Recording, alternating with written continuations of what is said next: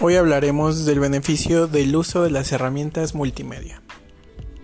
Las herramientas multimedia nos facilitan varias cosas durante la vida estudiantil.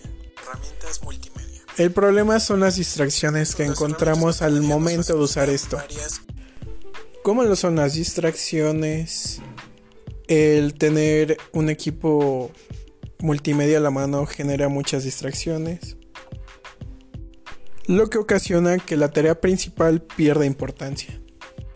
Pero, dándoles el uso correcto, encontraremos muchos beneficios, como lo son en muchas ocasiones nuevas oportunidades de esparcimiento, así como también en las actividades estudiantiles facilitaría mucho la forma de hacer o entregar trabajos y la forma en que los maestros nos pueden enseñar. Por esta razón es importante estar en constante contacto con todas estas herramientas, lo que nos permitirá una realización de actividades mucho más amena y dinámica.